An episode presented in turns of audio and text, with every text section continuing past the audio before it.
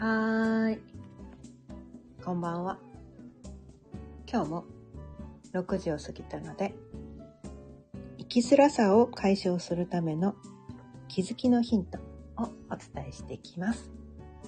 今日のテーマは、短所は長所の裏返しというテーマでお伝えしていきたいと思います。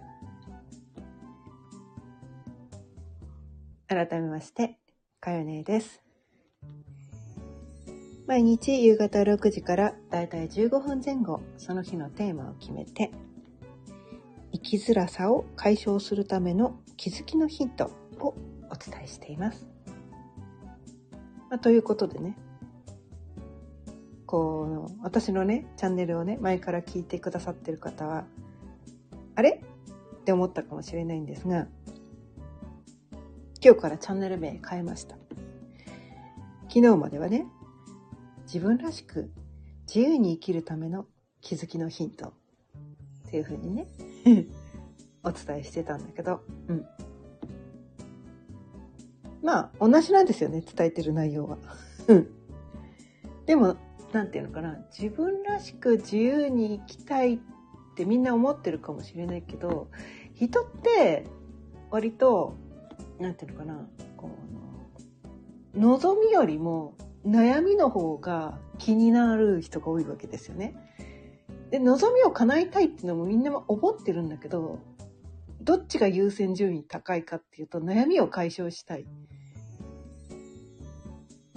ていう方が優先順位高いわけなんですよね。うん。目の前に問題が抱えてる状態で、それを見て見ぬふりをして、こう望みだけを見てると、な、なんかうまくいかないんだよね、みたいな。その目の前のこのなんかこう、問題、なんか大きな目の前にある塊をね、なんとかしないことには、その先に行けないんだよ、みたいな。うん。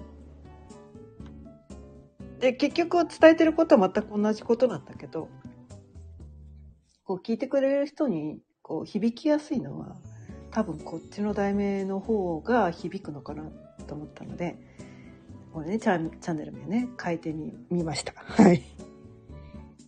まあ、ということでね、その、生きづらさを解消するための気づきのヒントということで、今日はね、短所は長所の裏返しということなんですが、こう、私たちって、こう、自分のね、自分の個性、短所と長所を上げてくださいとか言われた時に、短所なんていくらでも上がってくるんだけど、え、長所？え、長所？え、長所って何？私の長所って何？って言って、わかんないじゃないですか、自分で自分のことね。うん。なかなかわかんない。で、周りの人がね、すごいこう、まあ親とかがね、すごい褒めて育てるタイプの人だったら自分の長所を分かってたりとか、うん、周りの人がすごいなんかこう褒めてくれる人が多いような環境にいる人だったら自分の長所を認識してるかもしれないけれども、あんまりそういう環境にいない人って、自分には短所しかないんだ。長所なんか一個もないんだ、みたいな。極極端な例だけどね。あ、そう思ってる人も、まあ、世の中にはいるのではないかと。ね。私は短所はいっぱいあるんですけど、長所なんか一個もないんですと。短所しかないんです、みたいな。そんな人もいっぱいいるのかなって思うんだけど。短所も長所も、私に言わせるとね、短所も長所もね、同じことなんだよって。この一つのね、こう物体をどっち側から見てるかだけの話でやって、まあ物体じゃないんだけどね、性質っていうのはね、ものじゃないんだけど、一つのこの性質をこう悪い方から見るかいい方から見るかどういう表現の仕方をするかだけの話で全く同じ性質のことを言ってるんだよねって。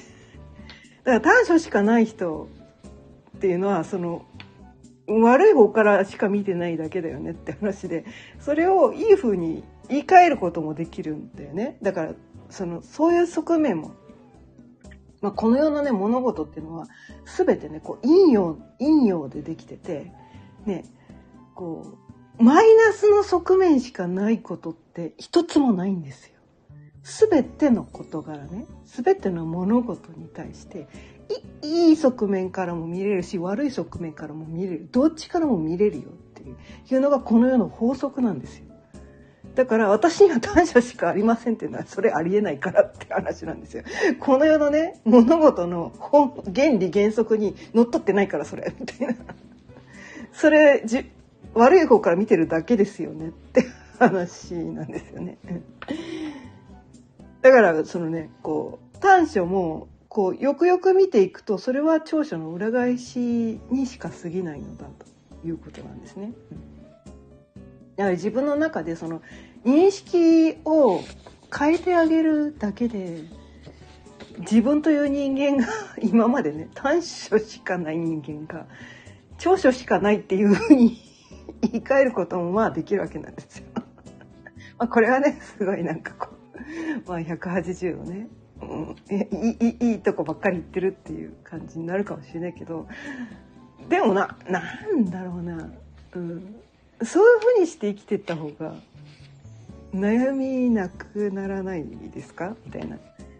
ね、私にここが短所でここをなんとか直さなきゃいけないって毎日毎日そこに対してこう思いながら生きているのとそうじゃない。これは私のいい面なんだ。ただその性質が出過ぎてしまったりね。こうなんていうのかな。相手が求めてないのにその性質を無理やり相手に押し付けてしまったりすると嫌がられるよねっていう。ただそれがあるだけでその性質そのものはいいも悪いもないんです。いいも悪いもない。ただそういう性質があるよと。ただそういう性質があっていい方面からも見れるし悪い方面からも見れるよっていうことなんですね。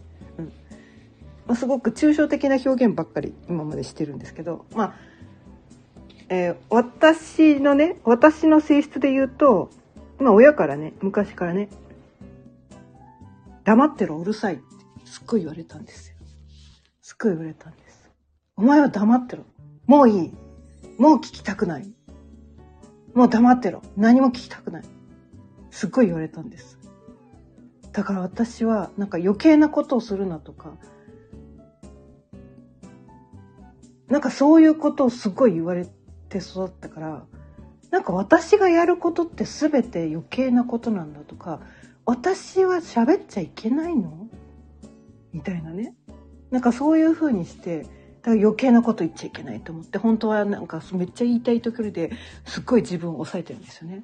本当はこれ言って言いたいんだけどでも言ったらまた怒られちゃうかなとかあの人に嫌われちゃうかなとか言ってこう言いたい時に言いたいことを言えないみたいな人生を結構長く送ってきてすごい悶々とねすごいそういう人生を送ってきてこうなんかこう自分がこのなんていうのかな言い過ぎちゃうようなこと余計なことをつい言ってしまう私は余計なことをやってしまう人間なんだみたいなそれ短所なわけなんですよねそういうふうにして認識したら。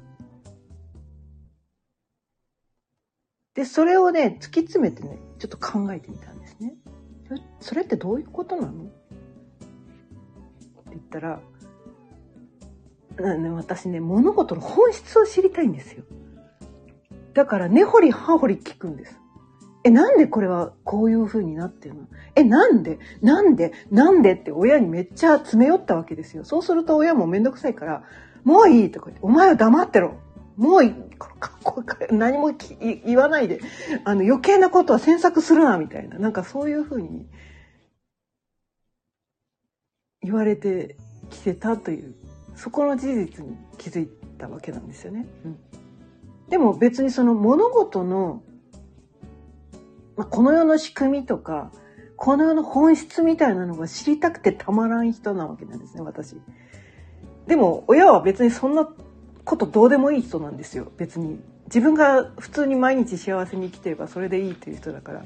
この世の仕組みとかね物事の本質がどうなってるとかどうでもいい人だったんですね。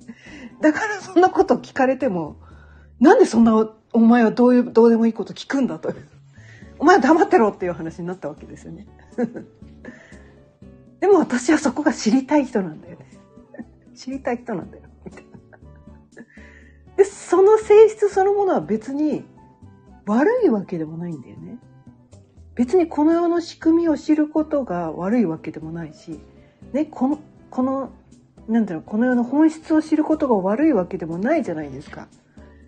ないのに、なんか、それを聞いちゃいけないんだとか、知りたいって思っちゃいけないんだみたいな。なんかそんな感じでずっと自分はなんかこ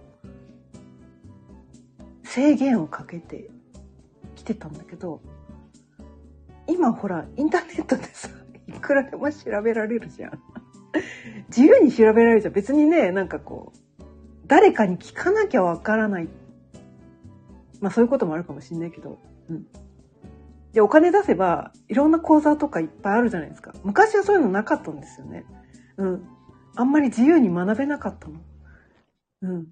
自分で知りたいことをとことんまで突き詰めて知ることができなかったんだよね。私が子供の頃は。そこに対してすごいフラストレーションが溜まってて、悶々としてたんだけど、悶々としてるその、その、なんていうのかな。そうやっって感じちゃう、そうやって思っちゃう、私はダメみたいなね。なんかそういう性質をすっごい私否定してきただって親に否定されてたから。お前黙ってる余計なことは詮索するな。何も知らなくていいみたいな。そんな女の子なんだから、ね、普通にね、結婚して子供を産んで育てて、それでいいんだみたいな感じで言われてて、この私の性質はダメな性質なんだ。短所なんだみたいなね。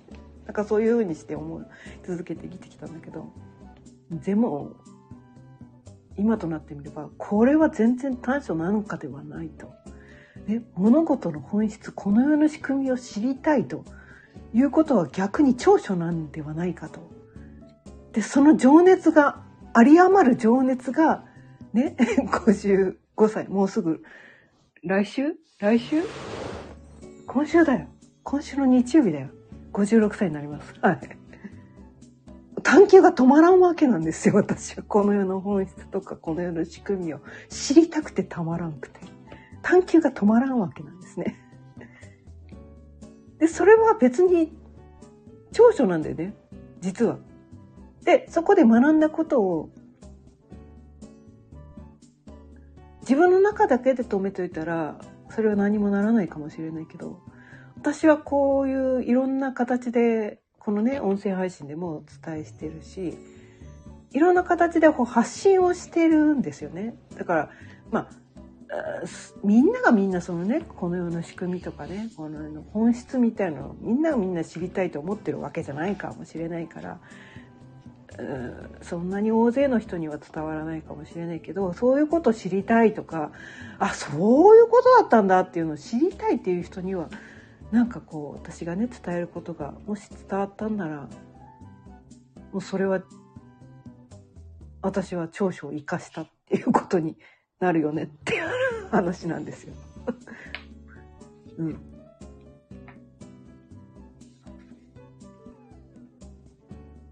それでいいのかなって思うんですよ。それでいいのかなって思うんです。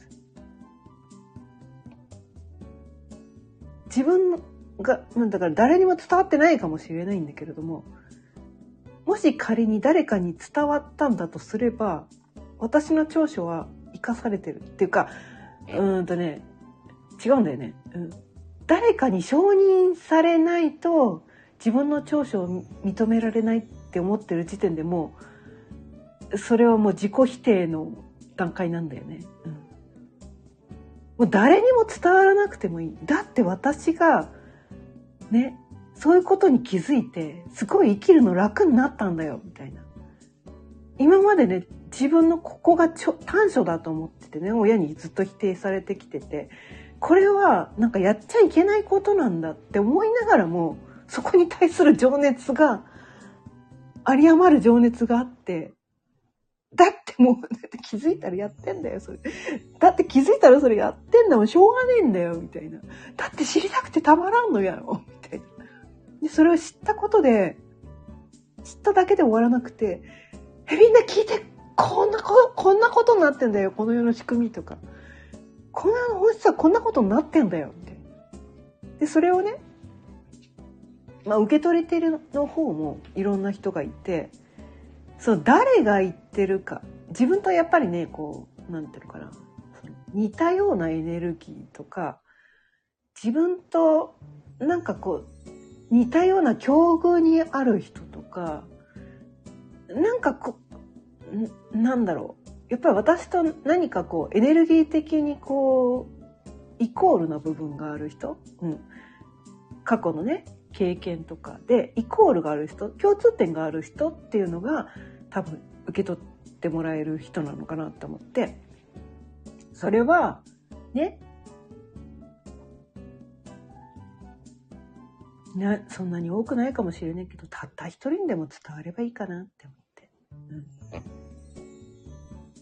まあ、伝わなくてもいいんですよ。私がね私がこれで生きるのが楽になった、ね、ずっと自分で自己否定をしてし続けていたけれどもこのね短所は長所の裏返しなんだと。全部このひっくり返して見ることができるんだ。